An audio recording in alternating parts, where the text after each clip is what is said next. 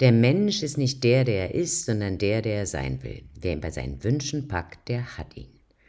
Das ist von Martin Walser und trifft den Nagel auf den Kopf. 600.000 deutsche Jugendliche und Erwachsene gelten als internetsüchtig. 80 Millionen Bilder werden täglich bei Instagram hochgeladen. Das sind ca. 40.000 Bilder und zwar pro Minute. 77% der Social-Media-Nutzer posten am liebsten Selfies, aber paradoxerweise schauen sich 82% der Instagram-User nicht so gerne Selfies an, weil sie aus der Fremdperspektive eben als narzisstisch wahrgenommen werden. Die Digitalisierung verändert die Art, wie wir leben, arbeiten, fühlen und handeln. Neue Technologien und neue Medien kratzen an unserem Selbstbild. Und der Überfluss an Informationen, Waren, aber auch Innovationen, Chancen und Kontakten rückt unser Ego ins Zentrum der Welt. Dieser Beitrag dreht sich um unser digitales Ich, unser Leben und die neue Selfie-Gesellschaft, in der wir uns heute neu verorten müssen, ob wir wollen oder nicht.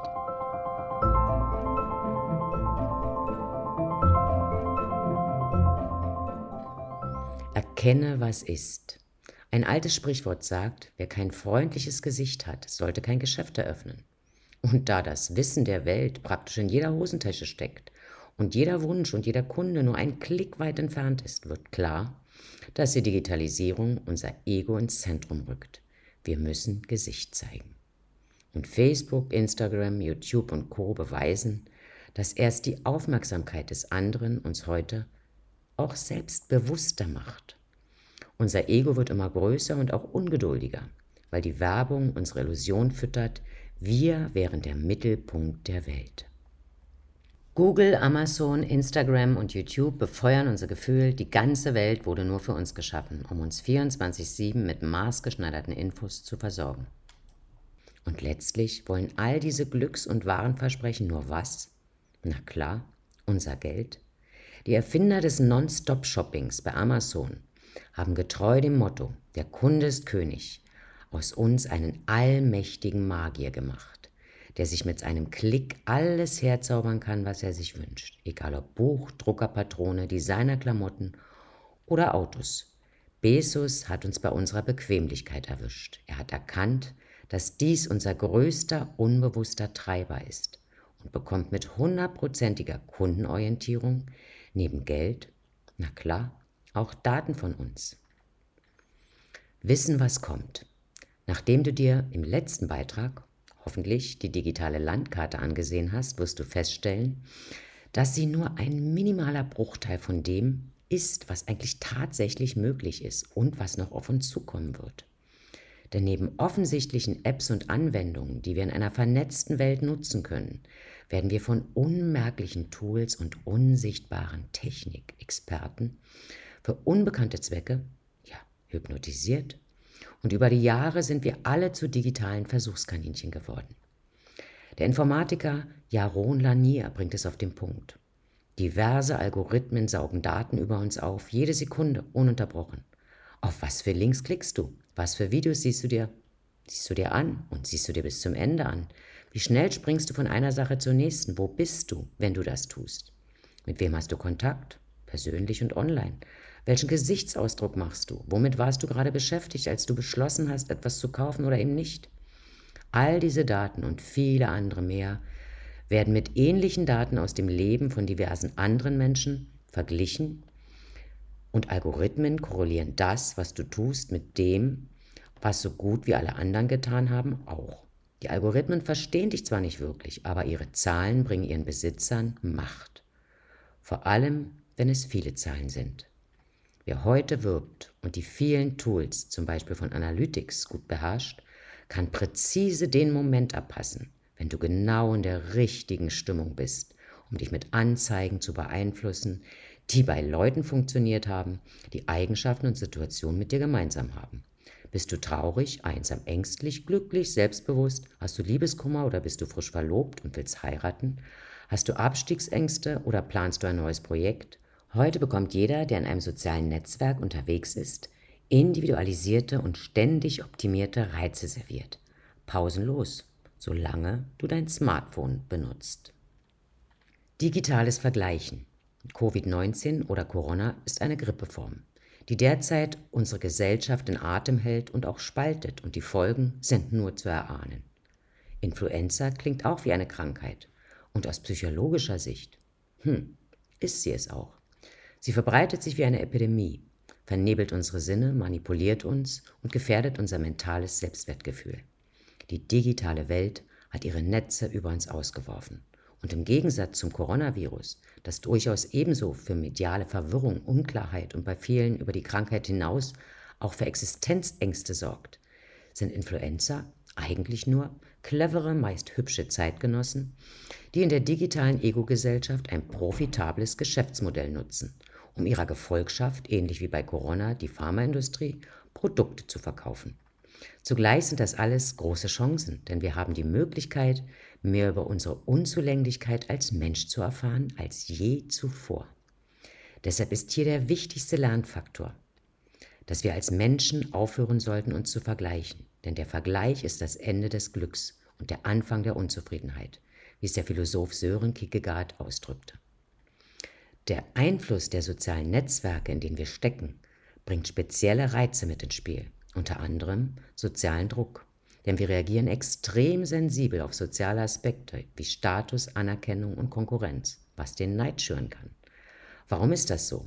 Im Gegensatz zu den meisten Tieren kommen wir nicht nur völlig hilflos zur Welt, sondern bleiben es oft bis ins junge Erwachsenenalter. Wir können nur überleben, wenn wir mit unseren Artgenossen auskommen.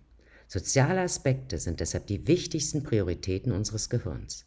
Die Macht darüber, was andere von uns denken, hat sich als groß genug erwiesen, um das Verhalten von Versuchspersonen in berühmten Studien, unter anderem dem Milgram-Experiment, zu verändern. Bei diesen Studien wurden ganz normale Leute allein durch sozialen Druck dazu gebracht, schreckliche Dinge zu tun, etwa andere zu foltern. In den sozialen Medien ist die Manipulation sozialer Gefühle die einfachste Methode, um Bestrafung und Belohnung herbeizuführen, was durch Likes dokumentiert wird.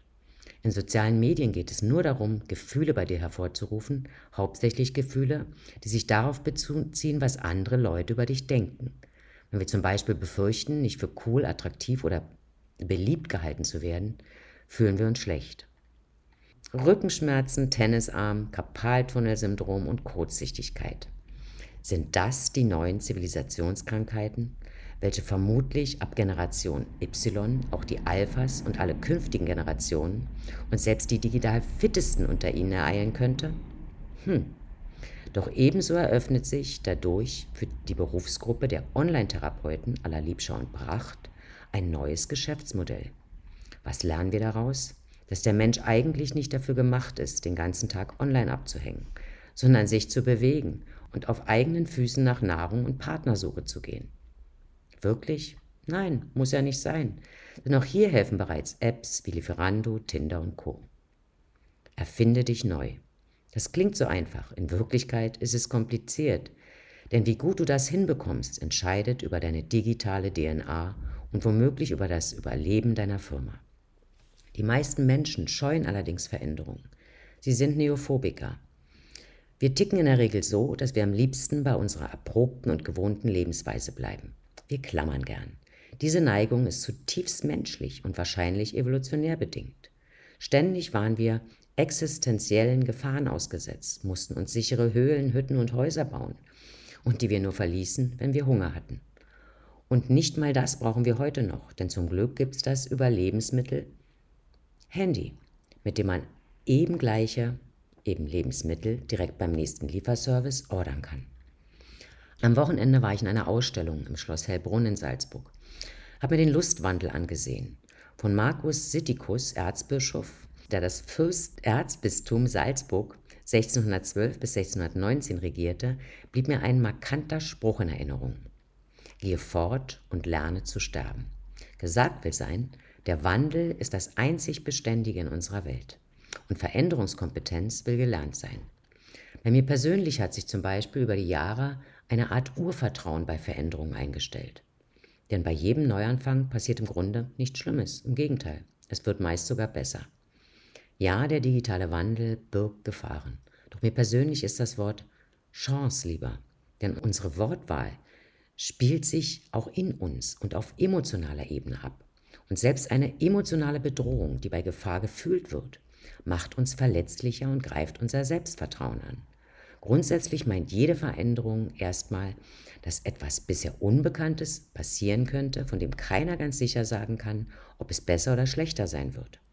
Deshalb bedeutet, sich neu zu erfinden, zunächst das innere Mindset mit den neuen Gegebenheiten abzugleichen und erstmal zu akzeptieren.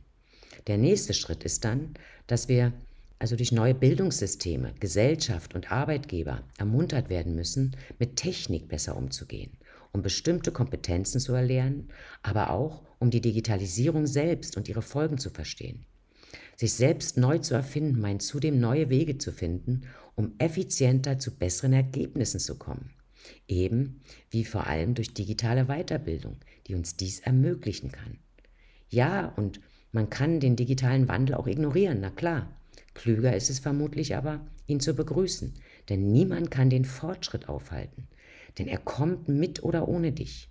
Und wer seine Abneigung gegenüber der digitalen Veränderung nicht ablegt, wird in der Bedeutungslosigkeit verschwinden.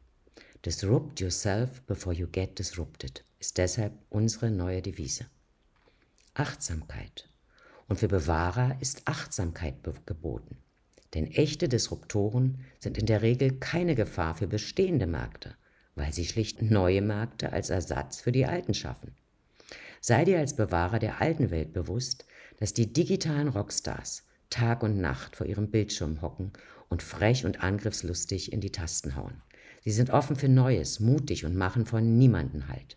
Ihr Wissen und ihre Kompetenz um Online-Medien, Analysen und Codes sind das Kapital, mit dem sie mit Nischengespür jede Branche aufrollen werden. Aktuelle Studien gehen davon aus, dass bis zum Jahr 2025 sogar bis zu 40 Prozent der Fortune 500 Unternehmen verschwunden sein werden. Und zum Schluss geht es noch offline. Einerseits geht es für viele gar nicht mehr.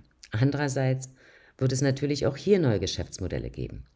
Unter dem Motto Digital Detox, das wir in der Digitalcoach Akademie stets ebenso ins Bewusstsein rufen, wird es viele neue Anbieter geben, die dir vielleicht hm, sauteure Wege aus der Onlinesucht anbieten egal ob du sie getarnt als Entschleunigung, digitale Balance, Online-Fastenkur, Ayurveda-Kur oder echte Live-Wanderlust serviert bekommst. Am Ende wollen alle nur das eine, dein Geld und deine Daten.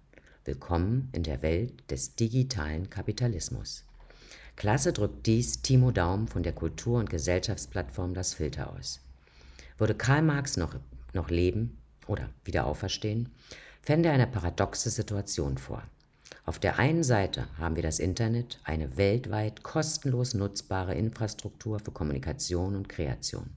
Und es gibt Google, deren erklärtes Ziel es ist, die Informationen der Welt zu organisieren und für alle zu jeder Zeit zugänglich und nutzbar zu machen.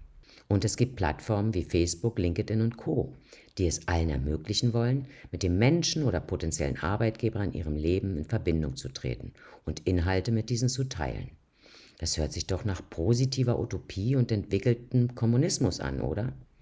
Aber auf der anderen Seite müssten wir ihm schweren Herzens mitteilen, dass immer noch kapitalistische Verhältnisse herrschen, dass Privateigentum, Kapital, Unterschiede zwischen Arm und Reich sowie Geld verdienen müssen, nach wie vor globale Realität sind, dass alte Fragen nach politischer Repräsentation, sozialer Gerechtigkeit und sinnvoller Ressourcenverteilung immer noch auf der Tagesordnung sind.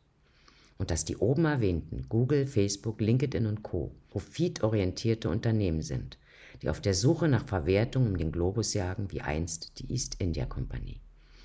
Und dass die derzeitigen Infrastrukturen vortrefflich harmonieren mit einem neuen Kapitalismus, der keine industriell hergestellten Waren mehr produziert und verkauft, sondern den Zugang zu digitalen Daten organisiert. Wir leben im digitalen Kapitalismus und ein Ende ist nicht in Sicht. Du hast die Wahl. Du kannst selbst zum Erschaffer werden, mitmachen und die Wahrscheinlichkeit, davon zu profitieren, erhöhen oder dich ahnungslos vom Sog der digitalen Daten- und Analysewelten vereinnahmen lassen, um dich vielleicht in nicht allzu langer Ferne in Orientierungslosigkeit und Frustration zu verlieren. Es liegt an dir. Liebe Grüße und bis bald, deine Doreen.